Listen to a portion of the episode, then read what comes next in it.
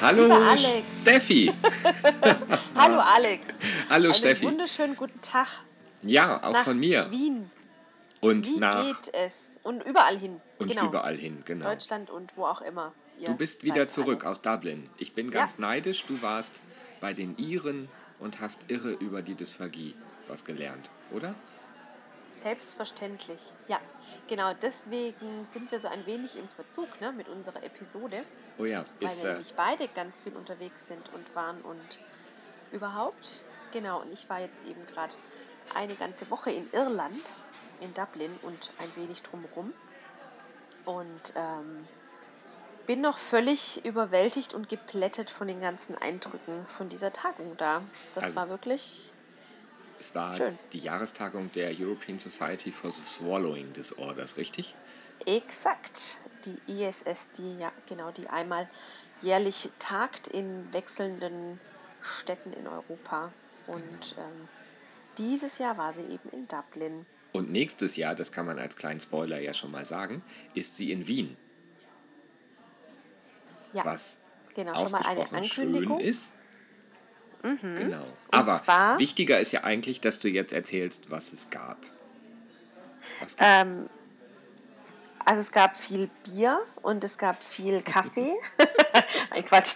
Nein, es war tatsächlich eine wahnsinnig, ähm, eine wahnsinnig tolle Tagung mit ganz großartigen Vorträgen, mit ganz viel, ähm, ganz vielen Impulsen, die man gekriegt hat. Also ähm, das Motto war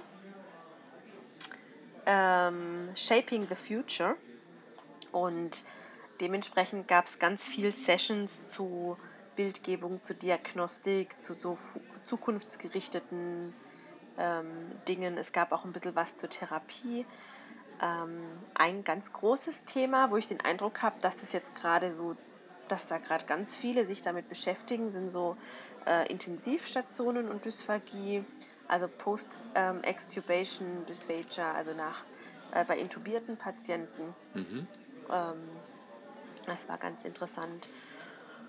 Und ähm, ja, wo man einfach sich jetzt gerade damit beschäftigt, ähm, soll man da überhaupt was machen? Wann fängt man an, mit irgendwie sich mit diesen Patienten zu beschäftigen? Und da war der Marty Brodsky, da es ging ganz viel um äh, Interdisziplinarität, dass man wirklich im Team arbeiten muss, gerade bei den Intensivpatienten, dass es eben dass man die Dysphagie nicht loslöst, also ja nicht isoliert betrachten kann, sondern dass wirklich dieses gemeinsame den Patient im Mittelpunkt haben und dann eben schauen, wie man dem Patient am besten helfen kann.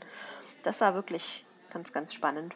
Mhm. Ich habe das bei Twitter verfolgt. Ähm, da ging es ja vor allem, also zumindest war das das, was ich mitbekommen habe, dass diese Dysphagie nicht zu trennen ist, auch von Stimmstörungen quasi bei Patientinnen und Patienten, die extubiert wurden, dass man das ähm, nicht außer Acht lassen darf. Die Dysphagie scheint man jetzt auf dem Schirm zu haben, aber jetzt kommt halt auch ähm, kommt die Dysphonie noch mit dazu. Das, das fand ich spannend, aber das war halt nur bei, auf Twitter 240 Zeichen zu dem Thema. Mehr habe ich nicht, nicht mitbekommen. Ja, das war eben von, von Marty Brodsky wahrscheinlich, ne? also der da eben viel dazu macht und der sagt einfach ganz klar, äh, man kann es nicht unterscheiden, einfach schon allein durch den Weg, den, ähm, den der Tubus nimmt und dass es einfach ähm, in vielen Fällen zu Beschädigungen kommt und äh, dass da eben die Bildgebung im Sinne der Fies einfach auch wichtig ist, um die ähm, Funktionalität im stimmlichen Bereich überprüfen zu können. Und Hm, Ja. und das war schon auch nochmal spannend auf jeden Fall. Und wo Genau. du gerade Fes sagst, also Und- ja quasi mein Lieblingsthema.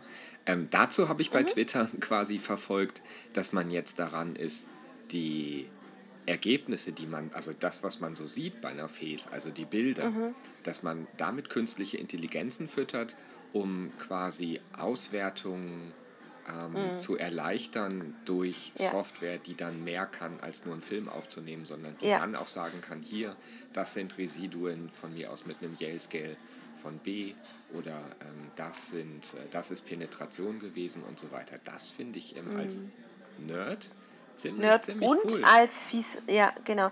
Das war ähm, sehr, sehr spannender Vortrag aus dem äh, Hause Lengmore, also so ganz grob aus der Arbeitsgruppe ähm, war eine Kollegin da, ähm, wo ich mir jetzt gerade nicht sicher bin, ob ich den Namen richtig aussprechen kann.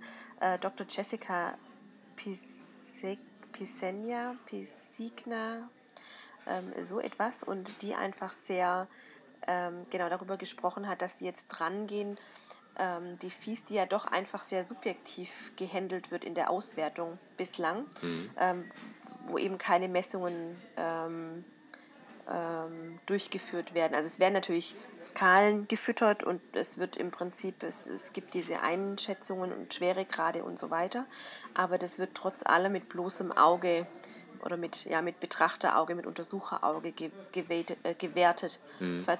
Jetzt wollte ich gewertet oder geratet. Ne? geratet. ja, Sehr schön. Ja, hm, naja. und, ähm, und dass sie jetzt eben dran sind, weil bei der Videofluoroskopie gibt es ja zumindest schon mal ähm, so richtige Messungen, ne? also wo man wirklich objektiv äh, Zeitmessungen macht oder eben ja. auch ähm, Bewegungsveränderungen und so weiter oder Residuen äh, mit Strukturen einfach mhm. über bestimmte Computerprogramme.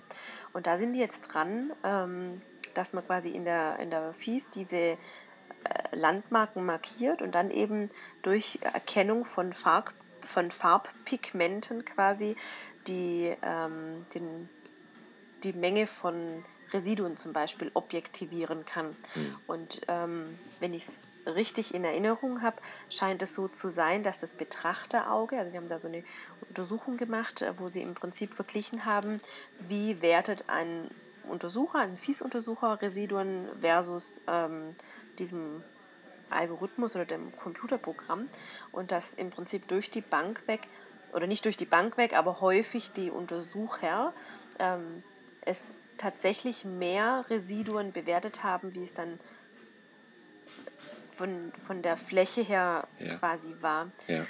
Und ähm, dass sie da, das ist jetzt relativ am Anfang und ähm, aber dass es wahrscheinlich so eine Art sein könnte, dass man vielleicht, es kommt ja dann auch immer auf Wahrnehmung an und wie schätzt man das ein, aber dass ihm das vielleicht einen Hinweis geben kann ja. über tatsächlich Menge. So. Ja.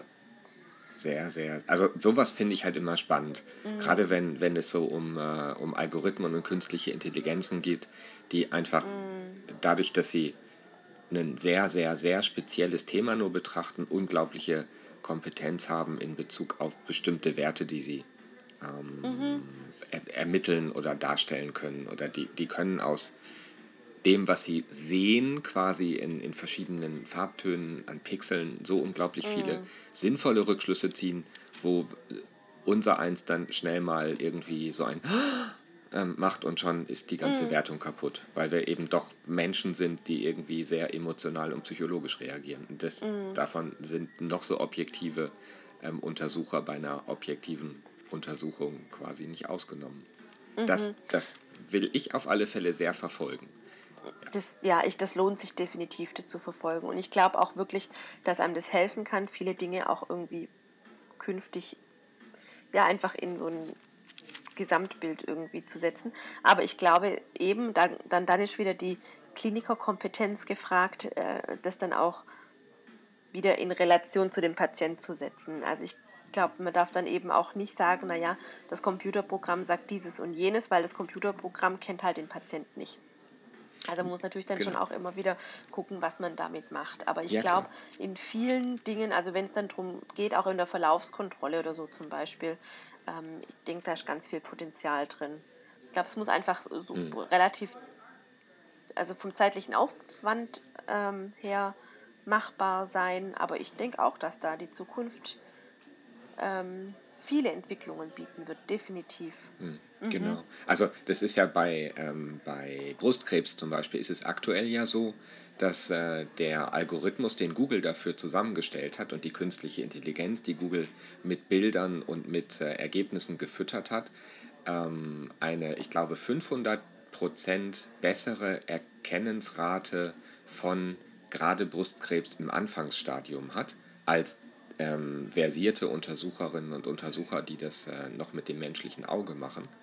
Und dass das ein ziemlicher Fortschritt für die Patienten sein kann, trotzdem obliegen dann Planung, Behandlung und eigentlich auch die wirkliche mhm. Diagnostik dann natürlich denjenigen, die ähm, das auch in den Kontext richtig einordnen können. Aber jetzt mal so reine ähm, Lieferung von Ergebnissen, mhm. ähm, gerade äh, wenn man irgendwie, ich weiß das aus eigener Erfahrung, dass man das oft mit, mit so Fes-Auszubildenden diskutieren muss.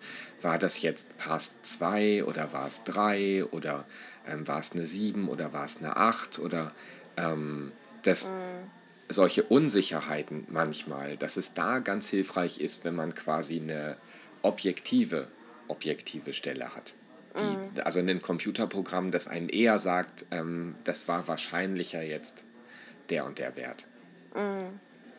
Das finde ich hilfreich. Mehr, mehr nicht. Also ähm, mm. ich glaube nicht, dass das äh, für den Patienten jetzt einen Dramat, eine dramatische Veränderung in den Konsequenzen wäre, aber mm. ähm, das stellt uns, glaube ich, noch mal mehr auf eine Seite, wo man sagen kann, das ist wirklich eine objektive Untersuchung. Mm. Also ja, auf jeden Fall. Also sie hat auch ganz tolle Bilder, ähm, qualitativ einfach tolle Bilder gezeigt. Das erfordert dann natürlich auch immer ein gewisses Maß eben an Aufnahme, was eben an Strukturen sichtbar sein muss, um mhm. da diese Messungen anzufügen und so. Ja, ja, aber es war schon, also Bildgebung war generell ein relativ großes The Thema. Also dieses Thema Diagnostik und die Relevanz der Diagnostik. Es wurde auch in mehreren Vorträgen darauf eingegangen, ähm, ähm, Screening und klinische Schluckuntersuchungen und Bildgebung und das miteinander zu, naja, vergleichen oder das ergän die ergänzenden Faktoren darzustellen und ähm, was eigentlich das Ziel von, von der Schluckuntersuchung sein sollte, sowohl mhm. klinischer Art und eben welche, welches Verfahren welche Vorteile hat und ähm, welche Grenzen auch ganz klar, dass man sich einfach immer der, der Grenzen bewusst sein muss. Und ähm, da hat Bonnie Martin Harris einen ganz tollen ähm, Vortrag gehalten, wo es eben darum geht, wo es so dieses über Penetration, Aspiration und Residuen hinaus, also was sollte uns tatsächlich interessieren. Wo, da ging es natürlich bei ihr um Videofluoroskopie, weil es natürlich ihr, ihr Thema ist, aber grundsätzlich ging es halt nur darum, dass wir wissen müssen, welche Biomechanik steckt dahinter, dass wir mhm. wissen, mhm. welche Therapie wir machen können. Und einen ganz tollen Aspekt, den sie mit aufgegriffen hat, ähm, und das fand ich schon auch gut und dafür sind einfach solche Treffen auch wahnsinnig wertvoll, wenn die wenn einfach diese, diese ganzen Forscher auch miteinander in Kontakt kommen, ähm, dass sie gemeint hat, wir müssen einfach auch irgendwie lernen, miteinander zu reden und untereinander uns zu auszutauschen. Dass man auch nicht immer wieder wieder bei Null anfängt. Ne? Also dass sie einfach ja in ihrem Fall jetzt schon ganz viele Jahre Forschung betreibt, so wie andere auch schon viele Jahre Forschung betreiben. Und wenn man das einfach ja. viel kommuniziert, kann man da auch voneinander lernen und es nutzen und muss mit vielen Fragestellungen nicht wieder komplett bei Null anfangen, ja. ähm, wo man unter Umständen die Möglichkeiten nicht hat oder die Zeit oder was auch immer. Ja. Das war, das war schon auch wirklich toll. Ja. Und ähm, genau, dann war die, total beeindruckt war ich von äh, Yoko Inamoto aus Japan, die Aha. da war. Da war ja jetzt gerade äh, neulich erst in Japan die, die Tagung, also da war ich nicht. Ähm, Michaela Trappel war da. Genau. Äh, genau, und hat da auch einen Vortrag gehalten. Ähm, und war jetzt aber auch in Dublin, die, die fleißige. Und ähm, die hat über die 3D-CT äh, gesprochen zur Schluckdiagnostik und hat da wahnsinnig interessante Bilder gezeigt auch. Und ähm, ich glaube, da müssen wir jetzt zu dem Zeitpunkt noch nicht drüber sprechen, das in die klinische Praxis zu bringen. Mhm.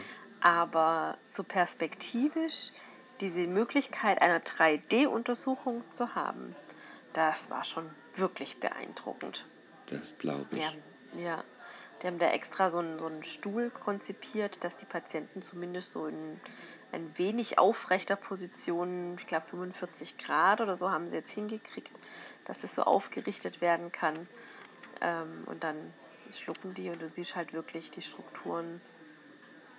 Naja, also die, die, die, die Bildrate ist jetzt, glaube ich, noch nicht so ganz hoch. Die sind noch ein bisschen, ich glaube, die sind jetzt gerade bei 10 oder 12 Bildern, wenn ich es richtig verstanden habe, ähm, pro Sekunde. Und mhm da muss man sich natürlich dann schon auch fragen, welche, welchen Wert das dann quasi so Stellenwert hat. Aber das ist ja wirklich noch in so einem Forschungsstatus. Ja, so, aktuell genau. nicht, aber mein kleines Nerdherz mhm. geht gerade auf. Ich stelle mir gerade ja, irgendwie so, so ein ähm, in hellblau ähm, in, Exakt, in genau.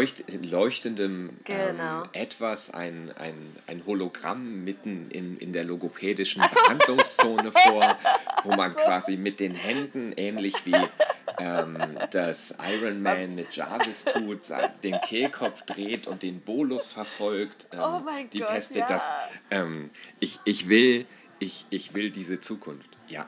Und ähm, Jarvis okay, sagt uns gut. dann, was wir, welche jetzt, Therapie wir brauchen. Genau, jetzt, jetzt okay, ich halte mich wieder zurück, Entschuldigung. Nein, das war ein kleiner Ausbruch, aber das, das ist so, ähm, das ist quasi der Inbegriff meiner Leidenschaft, eine Kombination aus Nerdtum und Logopädie. Ja. Hammer. Also ich, ich finde auch, also oder ich denke auch, davon bin ich überzeugt, dass die Technologie künftig einen immer größeren Stellenwert kriegen wird. Das war auch ganz klar die Aussage von ähm, Maggie Lee Huckabee, die auch äh, jetzt in, äh, in Dublin auch mhm. war und wo ich jetzt aber auch davor das Glück hatte, eben auch in München sein zu können. Zwei Tage bei einem Workshop von ihr, wo es um das Skill Training und um Rehabilitation allgemein ging. Und ähm, die einfach auch meinte, das, wir müssen einfach lernen, Technologien zu entwickeln, um einfach den Patienten helfen zu können und ihnen mhm. diesen mhm. Vorgang des Schluckens und die Therapie einfach zu ermöglichen. Und ähm, Andicken kann einfach nicht die Lösung sein. Also mhm. nicht im Sinne einer Rehabilitation. Ja. Und ähm, da wird sich wahrscheinlich in den nächsten Jahren wirklich viel verändern. Und ähm, ja, also das, war, das war wirklich. Da hat sich ja in den letzten Jahren auch schon viel geändert. Also wenn, wenn ich mir überlege, vor ja. zehn Jahren, wie hat man da absolut. Patientinnen Dysphagie erklärt? Da hatte man ein Bild. Und wenn man einigermaßen gut zeichnen konnte, dann hat man so einen mhm. Sagittalschnitt hingekriegt und gesagt, hier Lippen, Zähne, Zunge und hier irgendwie so ein bisschen Pharynx. Und dann kamen Videos und dann hatte man manchmal einen Videorekorder im, im Therapieraum ja, stehen. Natürlich. Und jetzt ist es das iPad mit äh, schon noch mhm. deutlich besseren ähm, Videoaufnahmen und man kann mhm. mittlerweile auch schon ähm, im, im, dreidimensionalen Raum den Patienten mhm. zumindest auf einem Display was zeigen, irgendwie so Aufklärung, Passage, ja. Nase und so, was, was mhm. werden wir sehen in, ähm, durch 3D-Engines und warum sollte dann nicht im nächsten Schritt dann auch mhm. tatsächlich ähm, das Ganze für Biofeedback noch verfeinert ähm, Exakt, genau. besser werden und mm. für, für die ähm, Nachvollziehbarkeit der Übung. Mm. Das, ich, wenn ein Physiotherapeut Exakt, mit einem genau. Patienten über den Flur läuft, dann kann der Patient quasi ähm, ja, spüren, spüren, und sehen. Und ja. dadurch, dass das ein ganz normaler, ja. sichtbarer Vorgang für ihn ist, ist es völlig klar, was der Therapeut will, nachvollziehbarer. Mhm. Aber wenn da so ein Logopäde vor ihm sitzt, der dann sagt, und jetzt halten Sie die Luft an und dann mhm. schlucken und dann kräftig ausatmen, ähm, dann fehlt es oft schon nicht an der Koordination, Exakt. sondern einfach an, an diesem Verständnis, an der, ja, an der Wahrnehmung für ja. irgendeinen Bereich, den er nicht sieht, mit dem er Was sich noch nie außer genau, ne? genau, genau und da, ja. dafür braucht man die, die genau, Technologie. Also ich, genau, genau, also das denke ich war auch ganz klar, die, die, das ist ja auch ganz klar die, die das, was ähm, äh, Lee Huckabee antreibt, ne? also so dieses mhm. wirklich Feedback, wir müssen wir müssen die Vorgänge einfach sichtbar machen für die mhm. Patienten, weil sie nur genau. so die Möglichkeit kriegen, was dran zu verändern. Und natürlich auch dieses Ganze, geht es um, geht's nur um Kräftigung oder geht es wirklich um, worum geht es denn beim Schlucken eigentlich? Also Kräftigung äh, mhm. wahrscheinlich eher nicht in, also und wir können, wir haben halt einfach mittlerweile noch überhaupt wenig, wenig ähm, Möglichkeiten, um festzustellen, was die tatsächlich die Pathophysiologie ist im Sinne von, was macht denn das jetzt, dass diese Biomechanik irgendwie nicht so richtig funktioniert? Also was macht denn das jetzt, dass ähm, äh, die ähm, Verlagerung vom hyolaryngealen Komplex so schwach, also nicht so schwach ist, sondern nicht so stark ausgeprägt ist. Wie, wie, wie einem diese Begrifflichkeiten schon so in, im Kopf sind, aber ob das jetzt Schwäche ist oder ob das schlechte, ähm, eine schlechte Planung ist oder also eine, ähm, das, das kann man einfach weder mit der Fies noch mit der Videofluoroskopie äh, sehen. Man kriegt genau. mit der Manometrie so einen ganz leichten Eindruck, hat man wieder ein Puzzleteil mehr. Ja. Aber so richtig, was jetzt die zugrunde liegende Pathomechanismen sind, was zu der Einschränkung in dem Bewegungsrange führen, ja. da haben wir im Moment noch nichts. Nee. Aber halt Kräftigung draufballern kann halt auch äh, nicht, nicht, Ist nicht die Lösung. Nee. Also, wenn eine Schwäche da ist, dann vielleicht, also dann ja, natürlich, aber das ist wahrscheinlich in den, in den ähm, meisten Fällen eher nicht so der Fall. Und das fand ich mhm. super spannend. Da kann man uns, können wir uns sicherlich einmal eine dem könnten wir auch eine eigene Episode widmen, weil das wirklich ein ganz, ganz, ganz wichtiges mhm. Thema ist, das sicherlich auch noch viel Stellenwert in Zukunft einnehmen wird. Ähm, ja, was ich dann auch noch toll fand, war eben, äh, ja, den, die eben auch nochmal Maggie Lee Huckabee hat nochmal über den Hustenreflex gesprochen mhm. und ähm, den Hustenreflex-Test, das war auch nochmal war auch noch spannend. Und ähm, ja, also einfach wirklich so, so kann ich jetzt auch gar nicht alles irgendwie zusammenfassen, weil es ja unglaublich viele Vorträge waren und auch wahnsinnig viele Poster auch, wo ich gar nicht die Zeit hatte, mir das alles anzugucken, was wirklich immer sehr, sehr schade ist. Was ich aber so ganz grundsätzlich sagen äh, möchte, ist, dass ich finde, dass die Vorträge in der Regel alle sehr, sehr gut verständlich waren. Und es war jetzt nicht so, dass man das Gefühl hat, ähm, das, das sind so komplex aufbereitete Themen, dass man da als ähm, klinisch oder in der Praxis tätiger äh, Kollege nicht hingehen kann, weil man quasi nichts verstehen würde. Also ich würde wirklich jeden motivieren und ähm, wirklich zu solchen Veranstaltungen zu gehen, ob das jetzt in, in Deutsch ist oder auch nächstes Jahr in Wien zum Beispiel. Da wird es auf Österreichisch Oder stattfinden und ähm, auf Österreichisch. Leute, Leute glaubt mir, ähm, ihr, ihr werdet äh, einen Dolmetscher brauchen. Nee, ähm, das, ich, ich glaube, die, genau. die, die, Sprache ist nicht wirklich das Problem. Ich habe von mhm. mir mhm. immer behauptet, dass mein Englisch echt schlecht ist und ähm, ein kleiner Schwank aus meiner Jugend. In der 11. Klasse musste ich meinem Englischlehrer versprechen, in die Hand, dass ich Englisch abwähle, sonst hätte er mich sitzen lassen.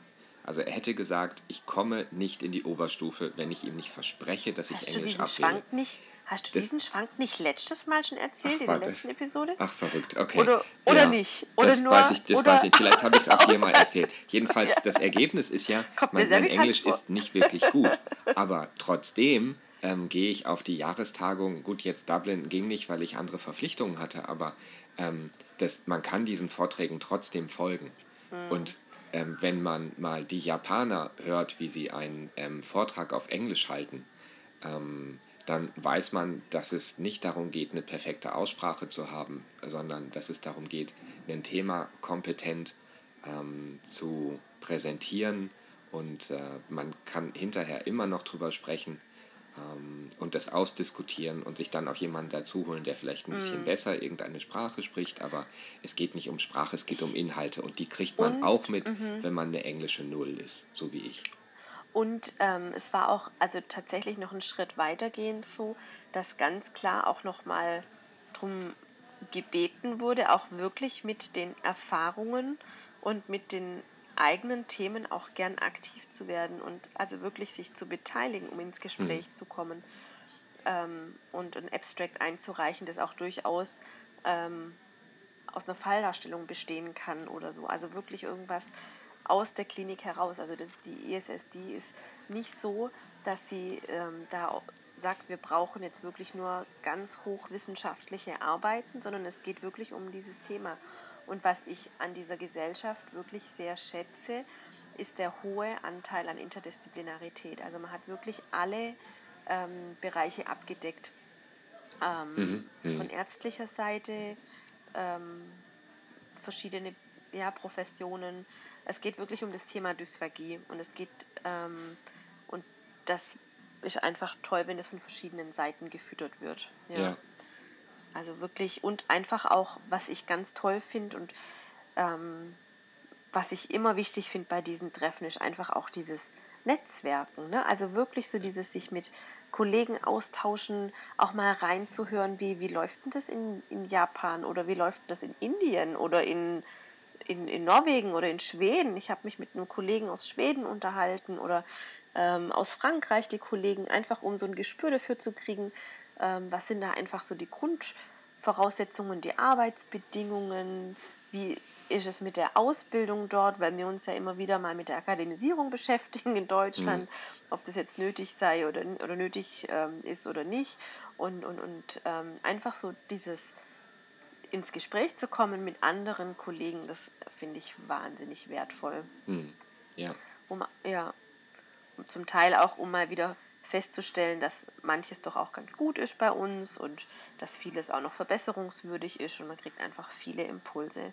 Also das kann ich wirklich, wirklich jedem nur empfehlen, dass man da ähm, sich einfach traut, hinzugehen und ähm, auch einfach die Menschen anzusprechen und in Kontakt zu gehen. Ja, das macht ja. wirklich einfach viel Spaß. Ja, Jahrestagungen ja. sind dafür ideal. Und ich, ich habe mich mhm. sogar hinreißen lassen. Ich war kürzlich ähm, an der Fachhochschule in Klagenfurt und habe da ein ganz spannendes Gespräch mit der Studiengangsleitung geführt und ähm, habe denen geraten, dass sie nächstes Jahr auf die Jahrestagung der Deutschen Interdisziplinären Gesellschaft für Dysphagie gehen und mhm. da mal ein paar Bachelorarbeiten vorstellen, weil ich habe hab da so ein paar durchgeblättert, wo ich gedacht habe, das sind echt spannende Themen, das muss man auch mal öffentlich sagen. Und mhm. ähm, ich, ich weiß nicht, ob das eine dumme Idee war, aber alle Studentinnen und Studenten, die aus Klagenfurt nächstes Jahr auf der DGD-Tagung einen Vortrag halten, ähm, werden von mir zum Essen eingeladen. Und äh, ich hoffe, dass nicht alle kommen. Aber ja, irgendwie, ich, ich finde das wichtig, dass man Sachen, die man rausfindet, die einem wichtig sind, die man ähm, mhm. entdeckt hat ähm, oder auch die man einfach nur vorstellen möchte, dass man die in so einem Rahmen, ob jetzt ESSD oder DGD, ähm, das ist ja erstmal egal, dass man das präsentiert und zeigt mhm. und mit anderen Leuten darüber redet. Und dann mhm. kann man das, seine Ergebnisse selbst vielleicht auch nochmal ein bisschen ein, besser einordnen, anders einordnen und da findet Impulse, wo man nochmal genauer nachguckt, ähm, weiß, was andere Leute interessieren könnte und ach, ich, ich ja, man, mhm. man, man muss da einfach hin, Punkt. Was ich tatsächlich auch noch spannender finde, oder fast noch, also nicht noch spannender, aber auch wichtig finde, dann auch die Sachen quasi zu äh, publizieren oder zu besprechen, die vielleicht keinen Effekt gewirkt, äh, gezeigt haben. Mhm. Ja, also ja. einfach auch so, so negative Sachen. Das wird viel zu wenig gemacht, weil man dann denkt, ah nee, das ist, das ist vielleicht nicht so, wird nicht so positiv wahrgenommen, aber das ist so schade, weil dann vielleicht an irgendeiner anderen Stelle jemand anders sich über ähnliche Sachen Gedanken macht. Mhm. Und ähm, da, ja, da kann man einfach deutlich, ja auch deutlich Zeit, Geld, Ressourcen, Energie einfach sparen und sich dann auf andere Dinge stürzen, wenn man das Gefühl hat, ach, das wurde da untersucht und wenn die oder man versucht es nochmal, um das einfach zu stärken. Aber wenn man nicht das kommuniziert, dann ähm, ja, dann verschwindet es so in der in der untersten Schreibtischschublade irgendwie. Was, was ganz besonders schade ist, weil wenn man sich überlegt, wo Wissenschaft herkommt oder Science, ähm, mhm. dann hat das was mit Scheiden zu tun ähm, mit Trennen. Ähm, mhm. Und es, mhm. es geht nicht nur um ähm, das Rausfinden von tollen Sachen, sondern es geht eigentlich viel mehr um das Rausfinden von Sachen, die eben gefühlt erstmal nicht toll sind, aber das bringt mhm. einen weiter. Ähm, man genau. hat eine Hypothese mhm. und dann findet man raus, das war falsch. Okay, aber dann weiß man das. Mhm. Das ist perfekt. Es gibt dadurch neue Fragen, die man dann, ähm, denen man nachgehen kann und ähm, mhm. das äh, wenn, wenn man irgendeine Hypothese hat und die bestätigt, dann ist es auch super. Aber es ist genauso gut, wenn man eine Hypothese hat und rausfindet, mhm. dass das Quatsch ist. Ja. Und auch ja, das ja, ja. darf man, klar, sollte man vorstellen, mhm. damit andere Leute das nicht weitermachen. Ich erinnere an der Stelle immer gerne an die äh, Pulsoximetrie als Dysphagie-Screening, ähm, wo man jetzt ja nun oft genug immer mal wieder festgestellt hat, dass das keinen Zusammenhang gibt. Aber ständig findet man sie noch in irgendwelchen Screening-Verfahren. Mhm. Und das, ja, man, wenn man herausgefunden hat, was nicht funktioniert, dann darf man das auch ganz laut sagen. Auf jeden Fall, definitiv. definitiv, ja. Also von dem her, ich ja, kann es nur wirklich jedem raten, ähm, hinzugehen. Und der ganz große Vorteil ist natürlich, dass man wirklich ein paar Städte kennenlernt. Auch Ja. wenn man nicht viel Zeit hat, sie zu erkunden. Aber wobei, ähm, man sollte dann auf jeden Fall, doch, das, die Zeit, die sollte man, die Zeit sollte man sich auf jeden Fall nehmen. Das ist durchaus, ähm, durchaus eine Reise wert oft, ja. Ja. Genau, so wie Wien nächstes Jahr. Also ich Oh werde ja. definitiv da sein. Oh ja. Ja, das wird, ähm, also das. Eine lebenswerte Stadt, wie ich gehört habe. Eine der lebenswertesten Städte. Ja, die lebenswerteste Die. Stadt. Tatsächlich ja. die. Nicht nur eine, sondern die. Nein, die. Und zwar ähm, jetzt in, in beiden relevanten Untersuchungen. Ah, Ähm, also auch die, die ähm, letzte Liste der lebenswerte, liebens- und lebenswertesten Städte der Welt ähm, ist jetzt auch ähm, Mitte des Jahres ähm, aktualisiert worden. Und auch da ist Wien jetzt auf Platz 1, direkt vor Montreal. aha. Ha. Sehr schön. Also, Wunderbar. also hierher zu kommen nächstes Jahr im September ist dringend ähm, Und zwar empfohlen. am, am 19. bis zum 21. September. Und, das möchte ich vielleicht noch ganz kurz dazu erwähnen, dass die ESSD ein Akkreditierungsprogramm oder mehrere Akkreditierungsprogramme auferlegt ähm, zu verschiedenen Themen, nämlich zum einen zur klinischen Schluckuntersuchung, zur Videofluoroskopie und zur Manometrie. Und die soll, sollen alle nächstes Jahr im Vorfeld an den Kongress äh, gestartet werden. Also ich glaube, nähere Informationen gibt es dann irgendwann mal auf der E ESSD Homepage. myessd.org. Genau. Und ich dachte jetzt gerade E ESSD2019.org, aber da sind alle Informationen zur, zur Veranstaltung dann nächstes Jahr zu finden. Ähm, genau.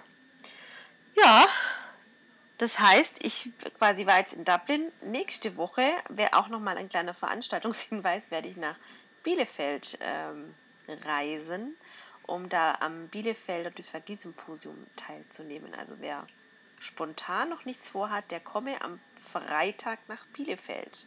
Ja, das ähm, könnt ihr euch schenken, die Stadt gibt es nicht. Ich wusste, dass er das sagen würde. Ja, genau. natürlich. Aber nicht nur ich bin gerade sehr, sehr viel unterwegs, sondern du warst jetzt auch ganz viel unterwegs. Wobei dein letzter Kongress, von dem du jetzt noch ganz kurz erzählen äh, kannst, äh, da musstest du ja gar nicht mal quasi weit weg. Nee, ich hatte es nicht weit. Ich war auch auf einer Jahrestagung, ähm, aber nicht so fachspezifisch wie die ähm, ESSD jetzt, sondern ähm, hier in Wien tagte Donnerstag und Freitag die ähm, österreichische Gesellschaft für Neurorehabilitation.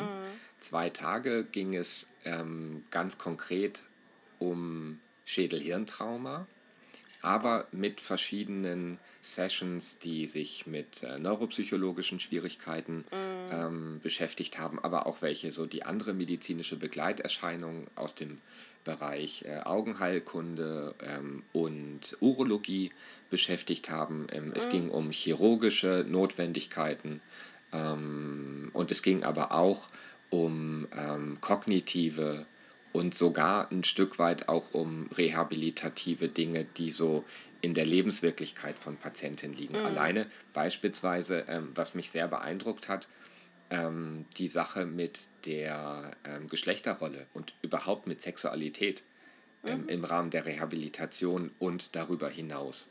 Dass sich das bei Schädel-Hirntrauma-Patienten sehr wohl zu einer echten Misere entwickeln kann. Nicht nur, dass sich manchmal die Sexualität und auch das Ausleben derselben schwierig gestaltet, dass es aber auch zu ähm, dadurch manchmal zu sexueller Gewalt und zu Übergriffen kommen kann, sowohl unter Patienten als auch ähm, jetzt mit äh, gegenüber anderen Berufsangehörigen.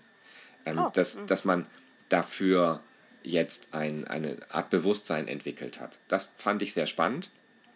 Ähm, aber natürlich ging es halt bei Schädel-Hirntrauma-Patienten um Rehabilitation auch um die Dysphagie.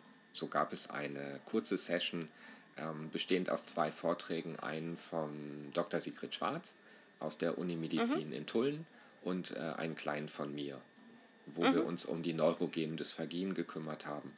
Und äh, das ist insofern ganz spannend und schön gewesen, weil auch wenn es nur ein, ein kleiner Teil dieser zweitägigen Tagung war, war es trotzdem so, dass man gemerkt hat, dass das Bewusstsein für die Notwendigkeit von Schluckdiagnostik, von Schlucktherapie, ähm, von einer inter- und transdisziplinären Betrachtung des Themas, ähm, dass das da ist, das Bewusstsein. Mhm. Das war vor einigen Jahren noch nicht so, da war Dysphagie schlicht kein Thema. Und oh, dass, mm. dass das jetzt ein Thema ist, ist gut. Und ähm, ja, also das fand ich sehr spannend, da war ich. Ähm, mhm. Genau, darum war ich nicht in Dublin. Sehr schön. Zum Thema Schädel-Hirntrauma habe ich ja jetzt heute gerade ähm, im Flugzeug eine echt spannende Begegnung gehabt. Und zwar saß in der Reihe vor mir ein Herr, der offensichtlich ähm, einfach eine Art von ähm, Beeinträchtigung hatte.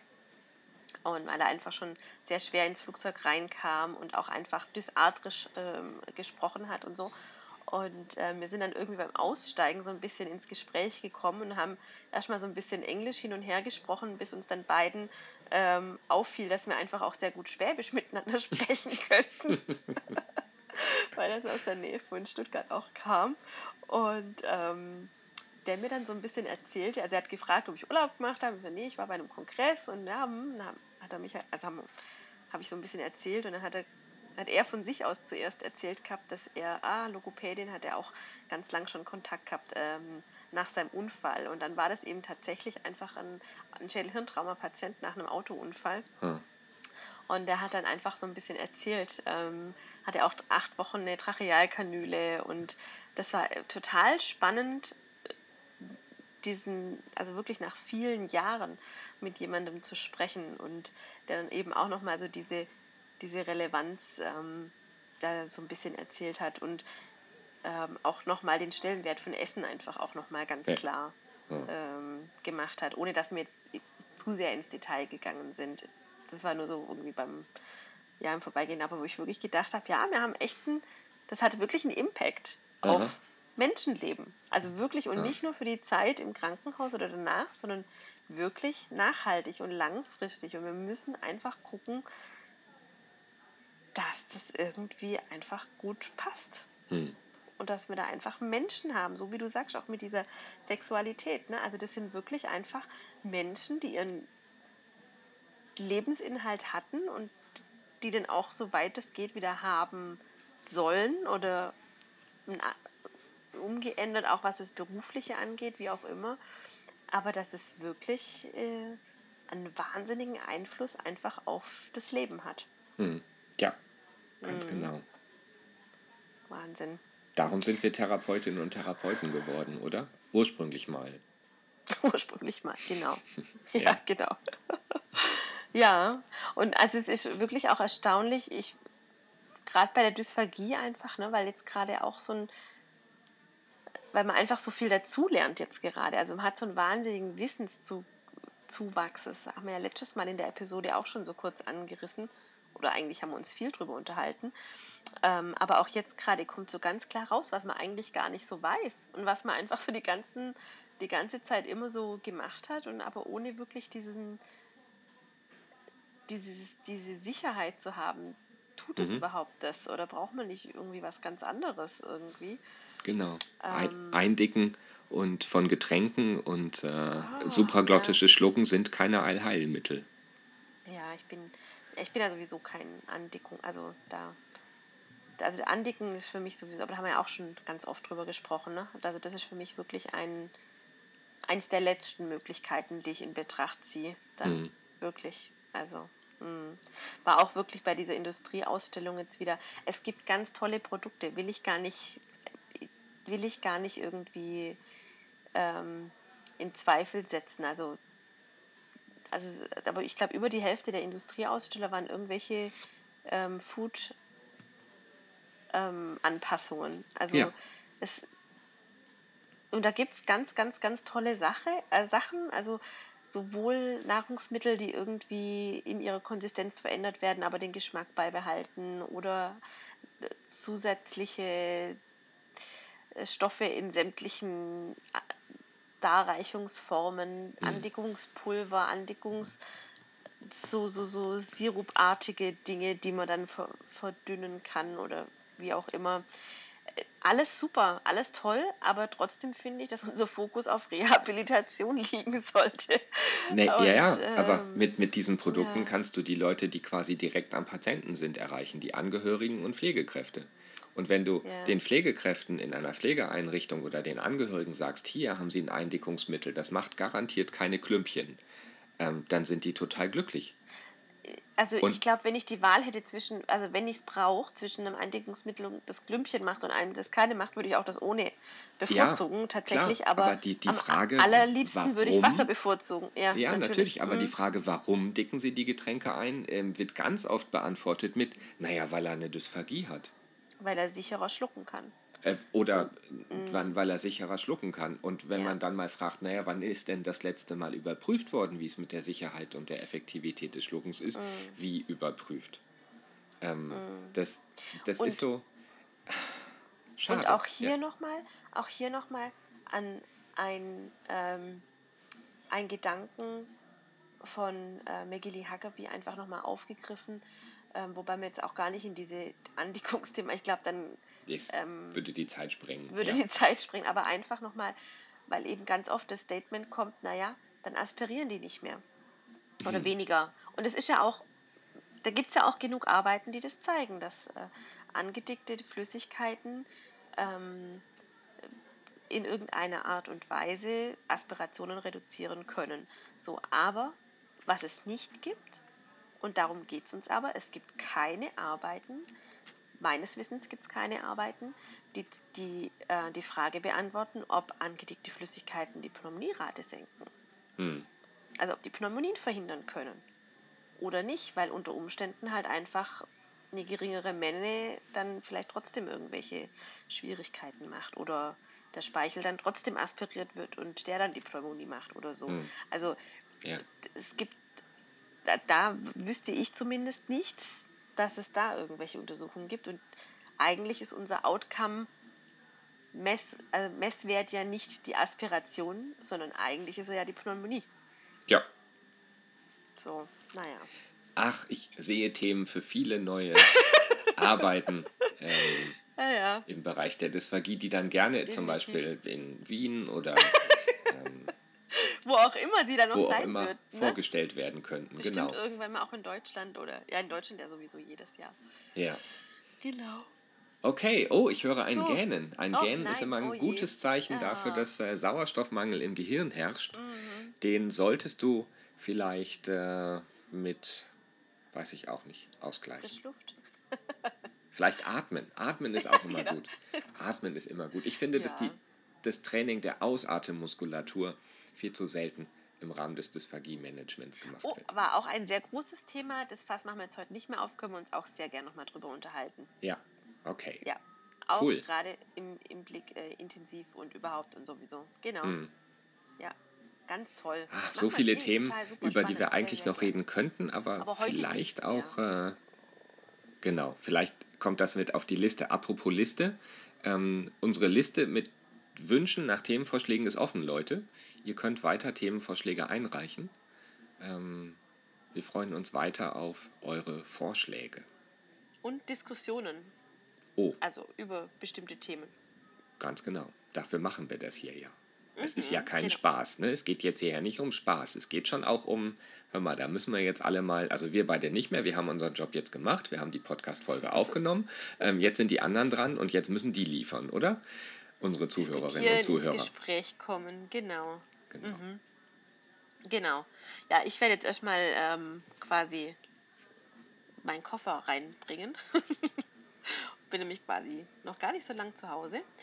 Und ähm, ich freue mich sehr auf unser nächstes Gespräch, das jetzt gar nicht mehr so lang hindauert, ne? weil wir jetzt mit der Episode ein wenig später dran sind, dann dauert es jetzt nicht mehr so lange, bis wir uns wiederhören. Da freue ich mich sehr drauf. Genau, wir haben es mit September gerade noch geschafft. Mhm. Ähm, war eng, aber Montagmorgen werdet ihr das auf dem Weg zur Arbeit hören können, was wir jetzt gerade produziert haben. Ich freue mich auch auf die nächste Folge. Ähm, also. In diesem Sinne wünschen wir euch einen wundervollen Start in die Woche oder ins Wochenende oder in den Feierabend oder wo auch immer ihr gerade unterwegs seid. Genießt den Oktober. Stay hungry. And stay tuned. Okay, Tschüss. Baba. Tschüss.